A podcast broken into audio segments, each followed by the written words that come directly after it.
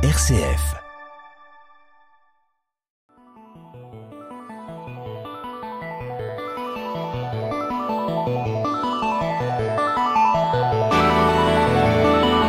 Couper les pixels en quatre. Le podcast qui décortique le jeu vidéo.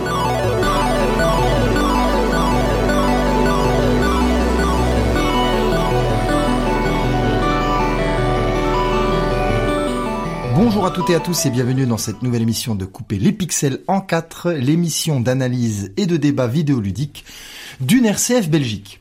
Aujourd'hui, je reçois à nouveau mon chroniqueur Arnaud Yavel. Arnaud Yavel, bonjour. Bien le bonjour.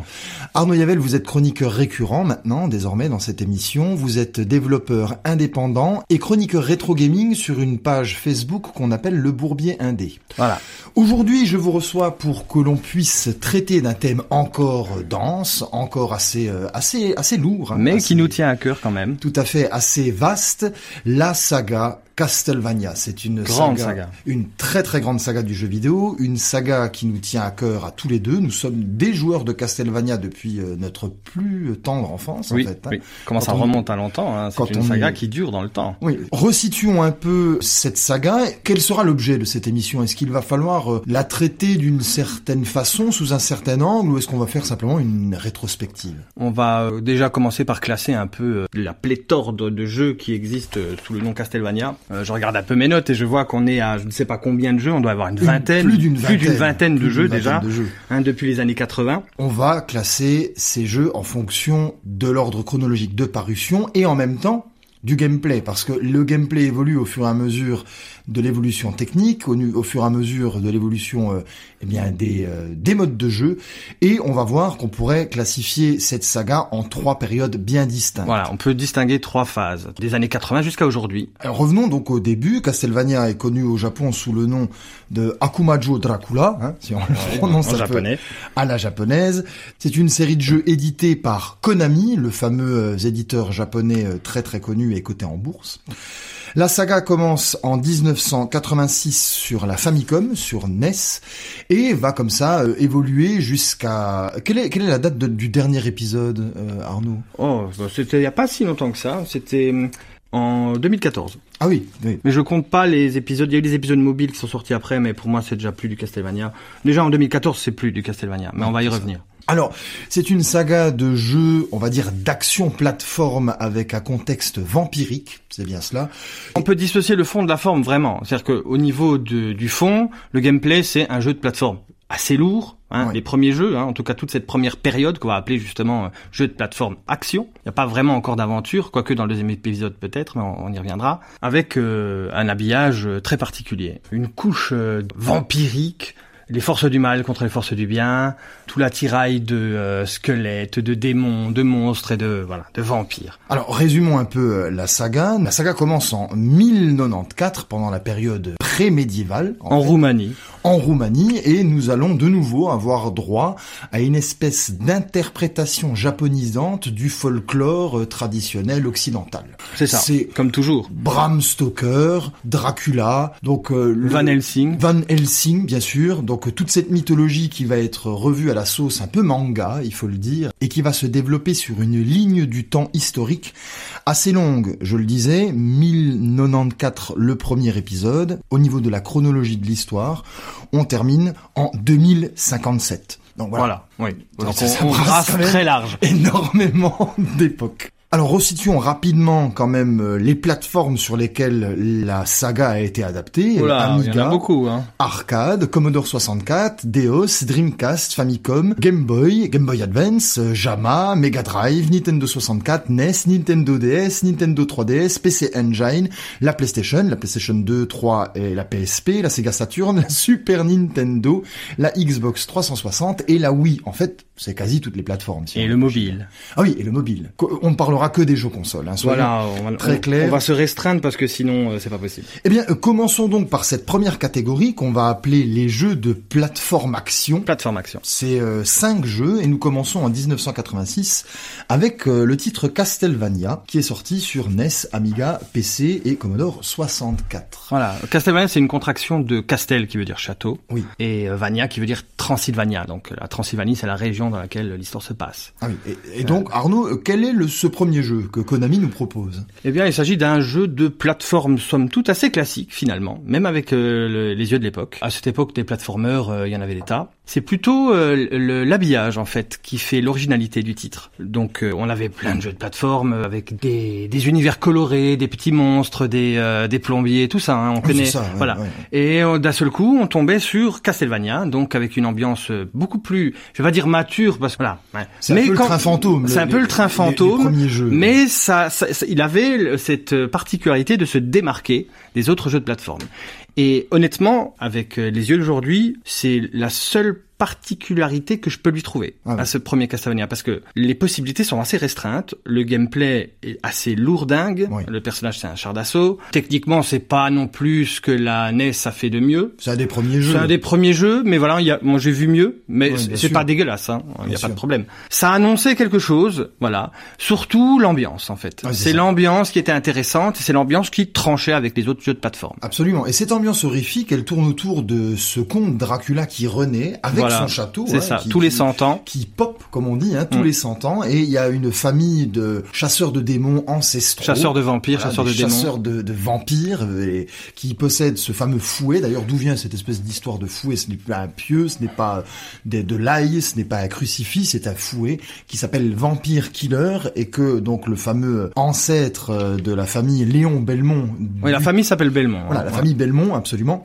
Euh, Léon Belmont reçoit de la main d'un espèce de mage. Enfin, c'est un peu cryptique. On oui, c'est un peu cryptique, mais euh, l'histoire est très simple. Hein. C'est le la famille Belmont qui sont les gentils, on va dire, les héros, les chrétiens, les chrétiens. Il faut le dire aussi. Voilà, c'est ça et ils vont aller affronter le mal, incarné donc dans ce lieu qui s'appelle Castlevania, c'est le château de Dracula qui apparaît entièrement. Le château de Dracula, c'est une entité à part, vivante, pensante. C'est une sorte de château démoniaque.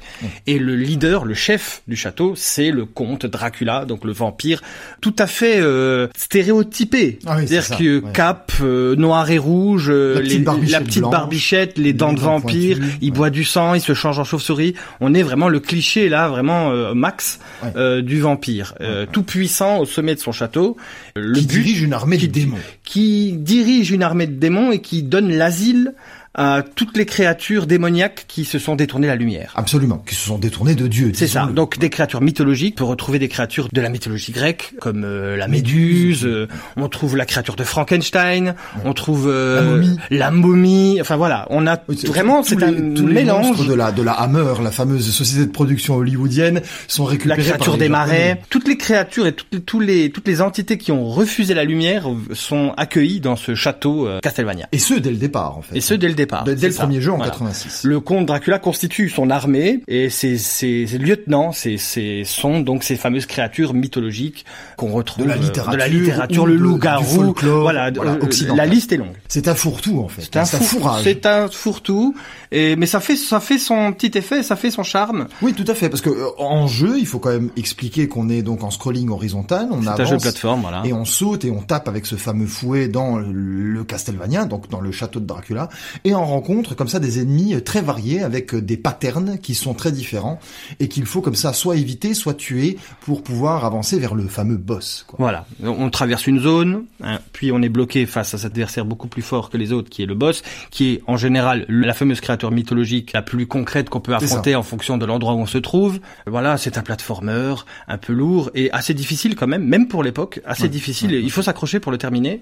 Oui, euh, très difficile. pour faire une run, c'est assez compliqué c'est pas un des jeux les plus difficiles du monde, mais il est quand même difficile. Donc voilà, les gens, les gens ont accroché et moi de même, j'ai accroché par euh, l'habillage en fait. C'était original. Dernière chose, mentionnons quand même l'existence d'armes secondaires assez euh, assez intéressantes et assez originales que l'on peut déclencher comme ça en plus donc du coup de fouet. Et ces armes ont la particularité d'être directement reliées à l'iconographie chrétienne. C'est ça. Citons un, un boomerang en forme de crucifix. Oui, un crucifix tout court aussi. C'est vrai. Un crucifix tout court. Qui est l'arme la plus puissante du jeu. Qui permet de détruire tous les ennemis à l'écran. Tous les démons s'évaporent. De l'eau bénite aussi. De l'eau bénite qu'on met aussi, qu'on répand sur le sol. Mais on a comme ça des armes qui sont euh, directement, euh, voilà, qui proviennent directement de d'une forme de background chrétien. Mais même au niveau des décors, hein, on trouve euh, des statues qui font écho à la Vierge. On retrouve une architecture qui font écho aux cathédrales. ça, le gothique, est gothique. très présent. très gothique.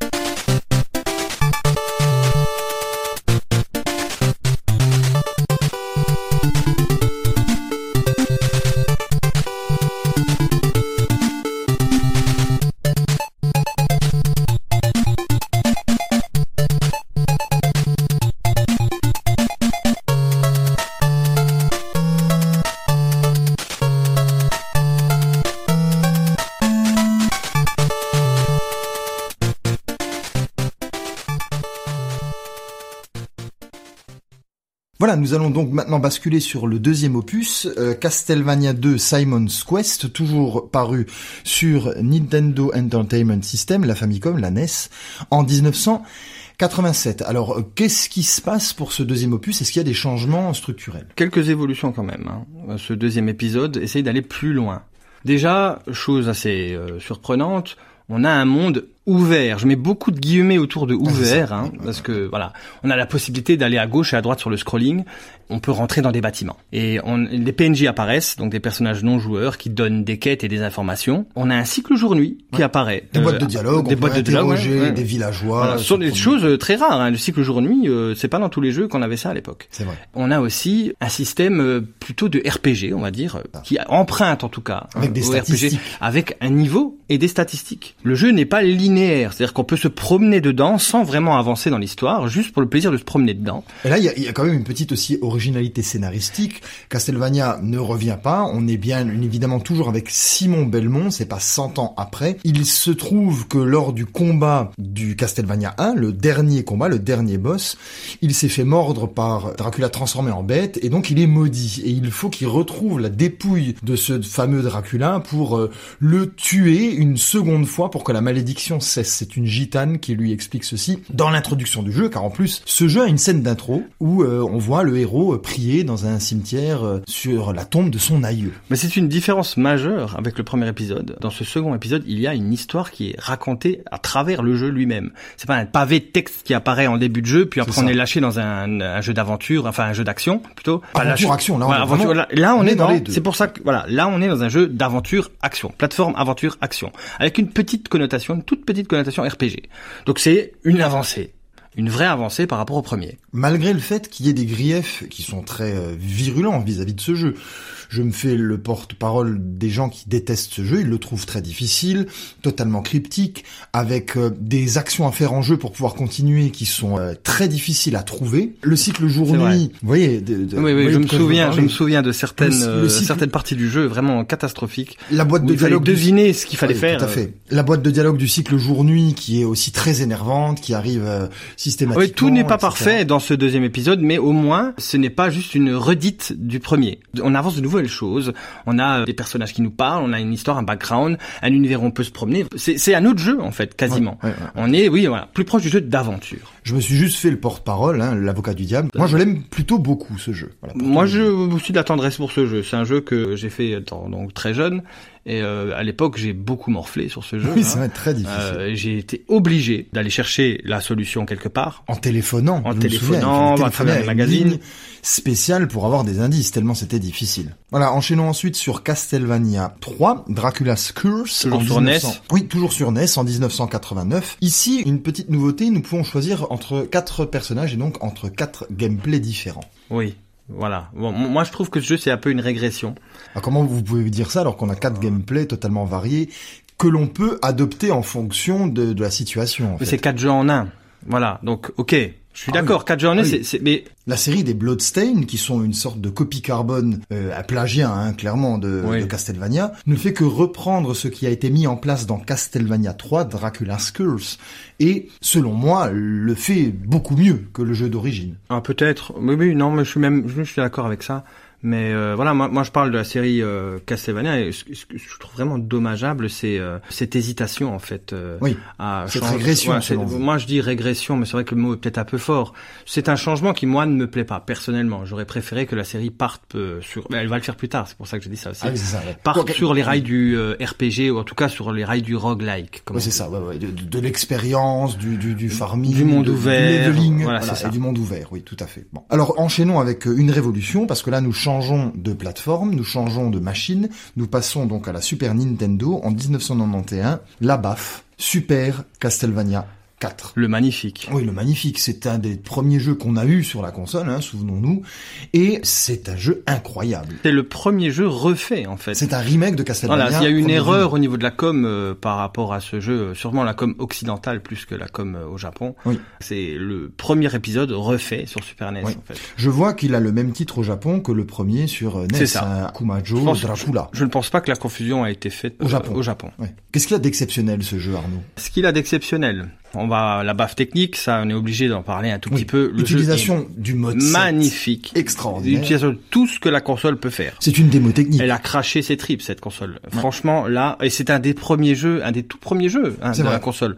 première ère de la Super NES. Tout à fait. Euh, et déjà là, on était au sommet. Les animations, les textures, les tout, tout, tout, tout, tout est là. On a poussé le processeur sonore dans ces derniers rentrants. Oui, oui, ah, oui. Les ah. musiques sont extraordinaires. On a dans ce quatrième épisode, la musique est quelque chose d'essentiel. Il existe une BO mm, en vinyle. J'ai vu ça sur internet euh, récemment. Les prix sont montés à 3000 euros pour avoir cette BO en vinyle, tellement la musique était appréciée. On dirait du bac. Oui, c'est ça. Euh, à la fois euh, rococo, gothique.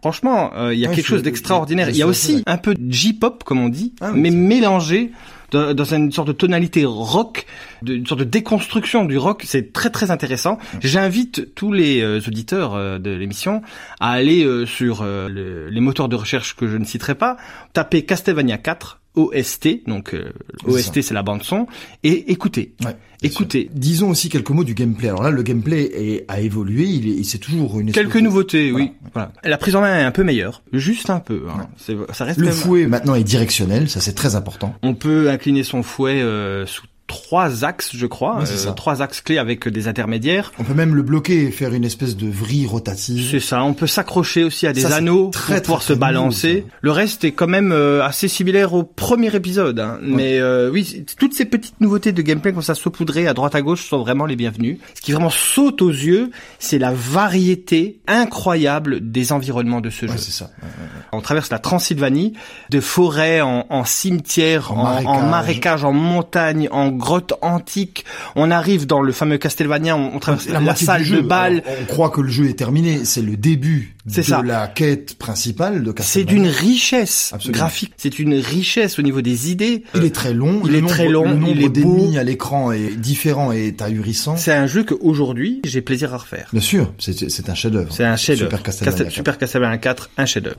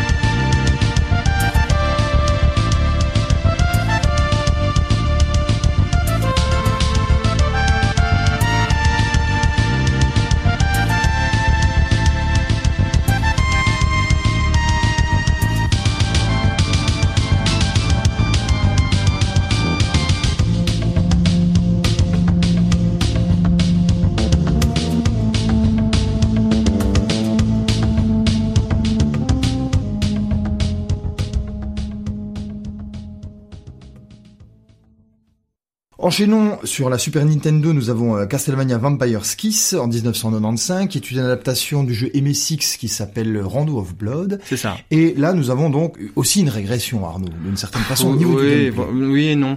C'est moins maîtrisé, c'est pour ça que c'est une régression. Il est beau le jeu, il est très beau. Il est moins beau que Castlevania 4 à mon sens. Ah oui, euh, oui, il est moins beau. Il est techniquement, techniquement plus abouti. Oui, C'est-à-dire que les sprites sont, sont mieux définis, c'est plus fluide. Plus voilà, c'est ça. On sent que la technique a monté, mais je trouve que tout le côté artistique extraordinaire, vraiment. Mais c'est parce qu'on tapait tellement haut avec Castlevania 4 qu'on est forcément en régression. Mmh.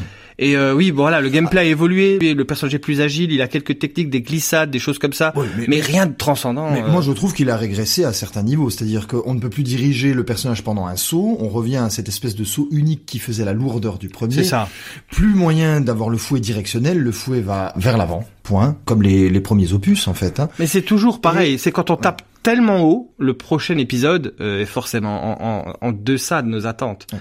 Mais c'est pas un mauvais jeu. Non, non, non, il est très bien. très bien. Je le conseille. Hein. Castlevania, euh, c'est le cinquième en fait. C'est le cinquième et c'est donc Richter Belmont qui est le héros euh, de cet opus qui, de nouveau, doit tuer Dracula et gravir Castlevania pour arriver à cet objectif. Arnaud Yavel, entrons si vous le voulez bien dans cette deuxième catégorie de jeux, cette deuxième liste, où ici Castlevania va subir une mutation, une modification structurelle de son gameplay. Nous n'assistons plus à des jeux d'action plateforme classiques, mais plutôt à des jeux qui inventent un genre, qui va d'ailleurs devenir euh, extrêmement populaire euh, aujourd'hui, le Metroidvania. Est-ce que vous pouvez euh, nous expliquer le résultat de cette contraction? Qu'est-ce que c'est que le Metroidvania C'est un sous-genre d'un autre genre qui s'appelle le roguelike. Ah oui, Oui. Donc euh, on arrive avec maintenant euh, une composante euh, encore plus RPG, donc jeu de rôle, Oui. que à l'accoutumée. Pour les prochains jeux, donc on va rester dans cette mouvance qui est donc une façon d'organiser le gameplay autour du loot, autour du euh, leveling. Donc Ouais. les personnages auront un niveau maintenant. ça. ouais, ouais, euh, qui représenteront leur euh, niveau de puissance, leur niveau d'agilité, leur niveau de dextérité, etc., etc. De l'expérience gagnée en tuant et en ramassant des objets, euh, un équipement aussi, euh, donc ça. une fiche de personnage en fait, euh, Eve, qui donc euh, découle de Donjons et Dragons, toujours le même. Hein. ça, la même Voilà. origine. Donc les personnages jouables dans tous ces futurs jeux de cette deuxième catégorie seront des personnages qui auront une fiche qui leur seront liées. Et alors l'exploration, la L'exploration. découverte est excessivement importante. Nous sommes dans ça. une carte, euh, on va dire systémique, hein, une espèce de carte toile d'araignée avec euh, un, un labyrinthe qui se constitue au fur et à mesure et qu'on peut, comme dans le premier Zelda, euh, vérifier et découvrir dans la carte, dans un sous-menu. Et c'est donc la contraction, comme je le disais, de Castlevania, du mot, et de Metroid, le jeu ça. de euh, Yoshio Sakamoto, qui a été développé sur NES. Alors après, il y a une saga qui, qui en a découlé euh, en 1986. Et dans ce jeu, il était question d'explorer des salles, des, des, des environnements sur une planète un peu bizarre, une planète inconnue. Là, c'est un jeu d'exploration, c'est pas un jeu d'aventure. Voilà, oh, les deux, un peu les deux quand même, un peu d'aventure tout de même, Bah, parce qu'il y avait une histoire qui se suivait mais dans, avec des Metroid, personnages. voilà. dans Metroid, il n'y avait pas de boîte de dialogue. C'est-à-dire que c'était vraiment un jeu d'exploration de base. L'aventure arrive avec le Metroidvania, avec euh, le scénario qui ça, se greffe et avec des boîtes de dialogue et des PNJ, donc des personnages non jouables. Voilà, moi je parlais avant de roguelike, donc c'est un peu le même principe, sauf que dans le roguelike il y a de l'aléatoire, euh, que dans le Metroidvania l'aléatoire existe, mais c'est juste des pourcentages de ce qu'on appelle le drop d'objets, donc le, la possibilité qu'un objet tombe après avoir détruit un monstre. Sinon voilà, à part ça, l'aléatoire ne fait aucun. euh, Non, les niveaux ne sont pas générés aléatoirement Non, comme ça. dans un roguelike. Ce n'est pas C'est- encore cette époque. Hein, c'est défini à l'avance, L'algorithme euh, totalement le jeu est quand même créé, il est créé d'avance. Le, le jeu est dé- défini. Voilà. C'est ça. Alors, le premier jeu, une légende du jeu vidéo, je vous assure que c'est même pour moi un des meilleurs jeux vidéo existants à l'heure actuelle. Ça serait, sera pareil pour moi. il serait dans mon top 10, c'est bien, nous sommes euh, raccords à ce niveau-là. 1997, nous changeons de machine. Konami développe cette fois-ci son Castlevania sur la PlayStation, première du nom. C'est Symphony of the Night. C'est, ce jeu est un miracle. Oui, alors, en quoi, Arnaud, parce que là vous y êtes, hein, en quoi est-il un miracle? C'est tellement compliqué de parler de ce jeu sans euh, sortir une batterie euh, hallucinante de superlatifs. Déjà, on a donc toute cette composante Metroidvania qui rentre en compte, euh, qui fait du jeu une véritable expérience. Une expérience qui est, euh, au point de vue ludique, on va dire, une rénovation totale du gameplay. Ouais. Castlevania n'est plus seulement un jeu où on saute, on tape et on utilise un objet. C'est ça. Il y a ça, hein, ça fait partie dans l'ADN de Castlevania. Ceci reste, l'ADN reste. Ça reste, et oui, l'ADN est toujours là, hein. Mais maintenant, on a donc l'exploration, on a ce qu'on appelle donc le loot, on ramasse des objets, on collectionne des objets, chaque Le- objet euh, ayant leur propre particularité pour fonctionner euh, avec l'aventure. Le leveling. Le leveling aussi qui rentre en compte. Le, la surprise aussi. Le chemin n'est plus tout droit, il n'est plus tracé. Ouais. Avant, c'était une ligne droite avec quelques circonvolutions. On montait des escaliers, on descendait des escaliers, on prenait un, un ascenseur. Ça. Maintenant, on cherche, on essaie de casser des murs pour trouver des passages secrets. On arrive dans des euh, dans des portions entières de ce château qui étaient inconnues. On- on- Il y a des zones qui sont complètement bonus. On arrive dedans et c'était pas prévu qu'on tombe dedans et puis on change complètement notre plan de en- dans la tête du joueur. Il se dit bon bah je vais aller à droite, je vais aller à gauche, je vais aller en haut. Qu'est-ce que je vais faire? C'est un labyrinthe et on a une espèce de de boulimie d'envie de continuer. C'est. Euh, c'est addictif. Absolument. Voilà, c'est incroyablement addictif. Je suis assez d'accord avec vous quand vous le comparez à un roguelike, c'est vraiment les, les, les prémices de ce style de jeu. C'est ça, l'alé- l'aléatoire en moins. Oui, c'est ça. Et c'est c'est fou que le jeu, en fait, on peut se rendre compte de la richesse et de la complétude du jeu, c'est-à-dire que même sans aléatoire, donc même sans cette espèce de surprise permanente que l'algorithme aléatoire génère dans un roguelike, on y est ici. On le ressent. On ressent la même chose 20 ans avant. Et dessus, on colle, évidemment, le skin Castlevania, c'est-à-dire le gothique, le rococo, les vampires, les zombies, tout ça. Qui a été décuplé. Qui a été là- décuplé, là, au, voilà, niveau, voilà. euh, au niveau illustration, au niveau direction artistique, on est dans un baroque total. Voilà. On est dans quelque chose de, de magnifique, de travaillé. C'est c'est- c'est- Une des meilleures OST aussi au niveau de la musique de tous les temps. Oui, oui, pour moi, c'est vrai. au niveau du jeu vidéo, avec euh, les Shadow of Colossus et compagnie. Encore une fois, je conseille les auditeurs aller sur un moteur de recherche ou à acheter carrément le vinyle ou le DVD ou le. Blu-ray ou ce que vous voulez de cette BO magistrale. Pour ceux qui ne connaissent pas et qui ne pratiquent pas le jeu vidéo, mais ceux qui ont un peu d'intérêt pour le domaine, procurez-vous même en, en émulateur euh, Symphony of the Night. Il faut faire ce jeu, c'est- pas possible autrement. Voilà, oui, c'est pas possible autrement. Voilà. Symphony of the Night, c'est une expérience. J'ai pas envie de trop révéler en fait. Non, non, il Euh, faut pas. Il- il- j'ai- il- en fait, il, faut pas spoiler, c'est pas possible. Non. Parce qu'il y a, il y a- il y a un twist hallucinant à un certain moment du jeu. On peut juste dire ça, n'allons pas plus Ouais, loin. on peut dire deux trois choses. On peut dire que pour une fois, on ne joue plus à un descendant de la famille Belmont. Oui, le, le fils de Dracula. On joue le fils de Dracula. Alucard, qui, est un anagramme d'ailleurs. Alucard, oui, ouais, c'est ça. Un anagramme du mot Dracula, donc Alucard à l'envers, en fait, tout bêtement. C'est un anagramme complet à l'envers. Ouais. On n'a plus le fouet, c'est fini cette histoire de fouet. On se bat maintenant avec plusieurs âmes différentes. On peut avoir des haches, des lances, des épées, des. Oui. Enfin, on est dans le RPG, donc on est vraiment une une façon de construire et de designer soi-même le ce que sera le gameplay, ce que sera son personnage. On a la main mise. Le skin change aussi. En Le fonction, skin change, voilà, ça. légèrement. Hein, en Voilà. fonction de l'équipement, c'est le Et début. la direction artistique est Ah oui. divine, divine. Non mais voilà. Donc euh, je dis, j'essaye de pas de pas tomber dans le- les superlatifs. C'est pour ça qu'on va essayer. Là, vous de- y êtes, hein, j'y suis, euh, voilà. par- euh, pourtant. Hein. On va essayer de pas trop le faire. Non, non, voilà. Je conseille ce jeu. Si au moins cette intervention aura servi à quelque chose. Oui, jouer voilà, à jouer à Symphony. Symphony of the Night. Oui, oui, c'est un des meilleurs jeux vidéo existants. Vous aimez pas le jeu vidéo? Jouez à Symphony of the Night.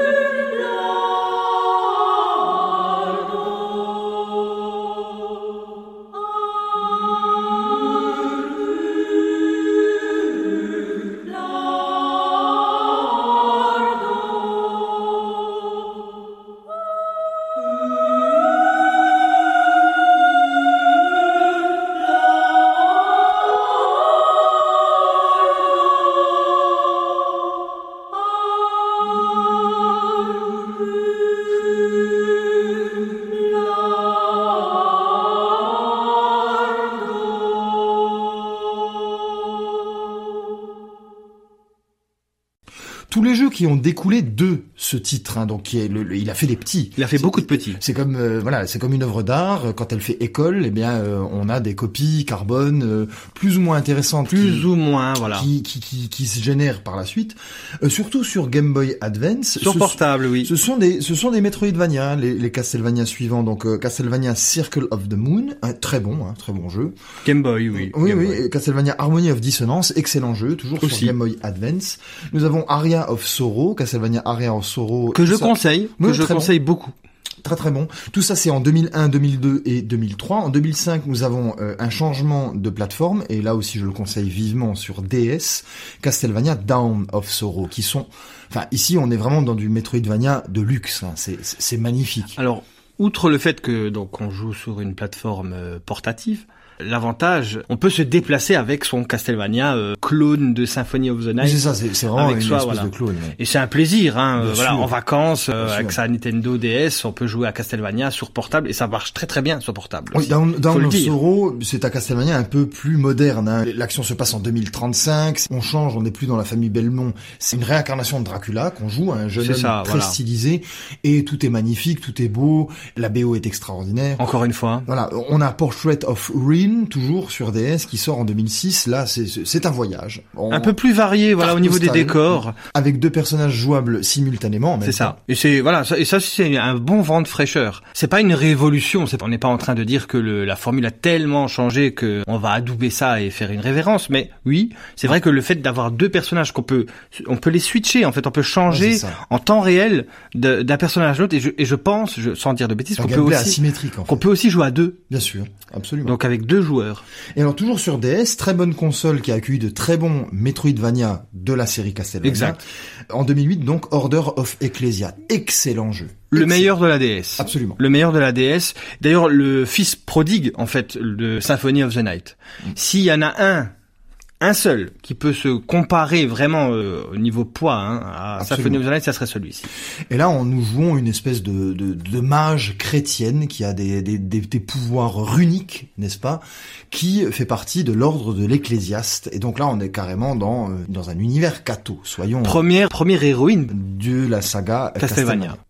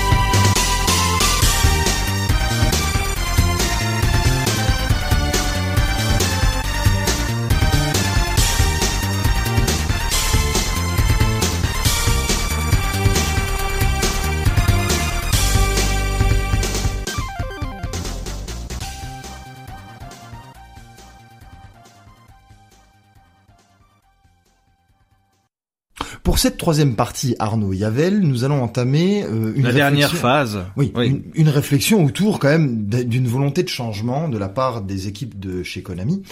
C'est euh, eh bien l'introduction de la trois dimensions. On sait bien que sur plusieurs sagas euh, illustres du jeu vidéo, il y en a certains qui se sont cassés les dents. On peut citer euh, Sonic, hein, c'est une catastrophe, hein, le passage à la 3D. C'est clair. Maintenant, il y a des il y a des passages à la 3D qui ont été heureux et qui ont renouvelé totalement là, c'est des, des sagas ultimes comme Mario ou Zelda. Ici, moi, je considère quand même, alors je sais que vous avez un avis un peu divergent, que cette tentative de passer la 3D chez euh, chez Castlevania, eh bien c'est non, c'est raté, c'est raté. Qu'est-ce que vous en non, c'est pas que c'est raté. Bon, prenons les épisodes comme ils viennent. Euh, le premier épisode 3D de Castlevania, c'est sur Nintendo 64. Oui, c'est Castlevania Voilà. 64. Il y en a, il y en a deux d'ailleurs sur cette console. Il arrive juste après Symphony of the Night. Et là, on va clairement annoncer la couleur. C'est très, très, très mauvais. Ah oui. C'est, euh, oui, ils se sont cassés les dents, ils se sont cassés la gueule, ils, ils ont tout cassé en fait. Euh, les- Reinhard Belmont, une Oh, tentative de créer de nouveaux personnages charismatiques et une tentative d'adapter le gameplay en 3D sur une console qui, enfin, qui, qui n'est pas fameuse. soyons déjà, la console n'est pas fameuse, et puis euh, l'adaptation est, est complètement ratée. En quoi est-ce Euh, qu'elle est ratée? C'est un jeu de plateforme. L'âme de Castlevania, c'est donc euh, son gameplay. Et euh, son cœur, c'est donc la forme. Ça serait donc, euh, oui, le, le côté esthétique, on va dire. Euh, donc le côté gothique vampirique. Ils ont gardé le côté gothique vampirique, donc la forme et le cœur de Castlevania est conservé. C'est ça. On est toujours dans des histoires de vampires, on a toujours les monstres mythologiques, Oui, tout ça est gardé. Le background, Le background est là. est Maintenant, l'âme, Le gameplay. le fond, le gameplay, lui a subi euh, un Un traitement, un traitement euh, oui, catastrophique. Alors, Qu'est-ce qui se passe? Qu'est-ce que le gameplay, donc action plateforme et on est toujours, on est après Symphony of the Night, hein, donc ce côté exploration, leveling, qu'est-ce qu'il devient? Il est un peu mis euh, à la trappe, hein, soyons honnêtes. C'est quoi C'est un Mario 64 du pauvre Oui, c'est ça. Voilà, tout à fait, voilà. Voilà, de mettre un plus d'action? Un Mario 64 du pauvre, mais du très pauvre, du pauvre qui euh, mange ses doigts. Quand les phases de plateforme un peu douteuses. Catastrophique. Ah oui, ah oui, même pas Et on douteux. peut, dans les nouveaux jeux 3D qui sont apparus euh, sur PlayStation et sur Nintendo 64, on a eu euh, une avalanche de premiers jeux de plateforme 3D catastrophiques. Ouais. Il en fait partie, ce. Euh, Il en fait partie clairement. 64, ouais. Voilà, la formule n'était pas trouvée et je comprends. Hein, je, je jette pas la pierre parce que c'est c'est pas facile. Ouais. On a euh, un changement de, de paradigme total Ah oui, c'est ça. entre la 2D et la 3D. C'est euh, voilà, c'est deux univers différents, parallèles. Voilà, l'entreprise est tombée à l'eau, ça n'a pas marché. Il y en a eu un deuxième, est-ce qu'ils ont corrigé leurs erreurs ou est-ce qu'il est toujours dans cette euh, lignée? Non, c'est la même chose, c'est catastrophique. Voilà, voilà. en plus, les épisodes 64, ils sont très mauvais. Ils s'étaient ni fait ni à faire. Ils n'ont pas forcément réfléchi à une façon, on va dire, euh, objective de changer, parce qu'ils ont voulu conserver exactement la même chose que la 2D, donc Oui. les- le gameplay 2D, mais ça ne fonctionne pas en 3D. C'est pas la 2D n'est pas la 3D. J'ai l'impression de dire un truisme en disant ça. Enfin, c'est une banalité de dire ça. C'est pas du tout la même chose. Il faut changer radicalement la façon de jouer, donc le gameplay, quand on passe de la 2D à la 3D. Ce qu'a fait très bien, comme vous l'avez dit avant, Mario, et ce qu'a fait très bien euh, Zelda. Et ce qu'a fait très bien euh, d'autres licences, hein, euh. Final Fantasy et compagnie. Bien on sûr, reparle de Final C'est Fantasy. vrai, c'est vrai, c'est vrai.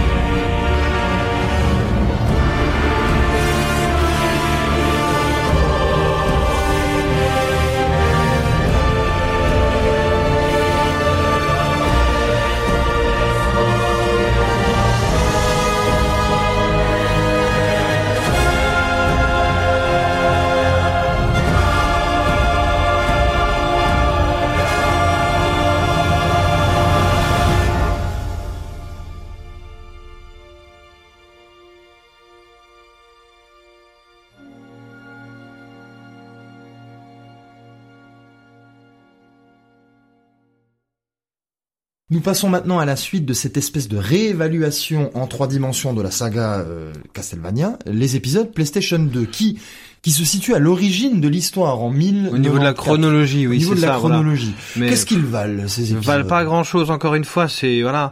Par rapport aux épisodes 64, c'est oui bon, on est au-dessus. C'est ça. On est au-dessus, ils ont travaillé, ça se voit, ils ont revu leur copie. Mais voilà, non, ça n'a pas d'âme. pourquoi non? Ça n'a pas d'âme. oui. Ça n'a j'ai envie de dire à part à Ça devient un peu nanardesque. Ça même, devient- hein, mais au niveau du scénar, etc.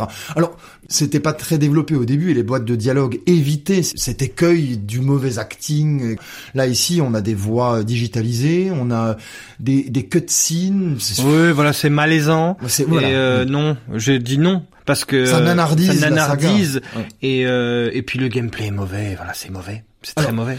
Arnaud, parlons quand même des épisodes 3D qui sont valables pour vous, qui ont bénéficié du soutien en dernière, euh, en dernier recours d'Hideo Kojima dans Pour- le développement. Pour le, c'est une saga, donc c'est un reboot. Donc tout Ah, c'est un reboot. oui, c'est un reboot de l'histoire. On reprend un peu. euh, bon, Quel nom, quelle plateforme? Donc on est sur euh, la PlayStation 3 cette fois-ci, et c'est la saga Lord of Shadow. Oui. Euh, Et en quoi est-ce que c'est une saga qualitative selon vous? euh, je reviens quand même sur ce que vous avez dit sur Hideo Kojima. Oui, allez-y. Euh, Hideo Kojima est venu un peu en renfort pour le premier épisode de cette saga, donc le premier Castlevania Lord of Shadow sur PS3, au niveau du scénario.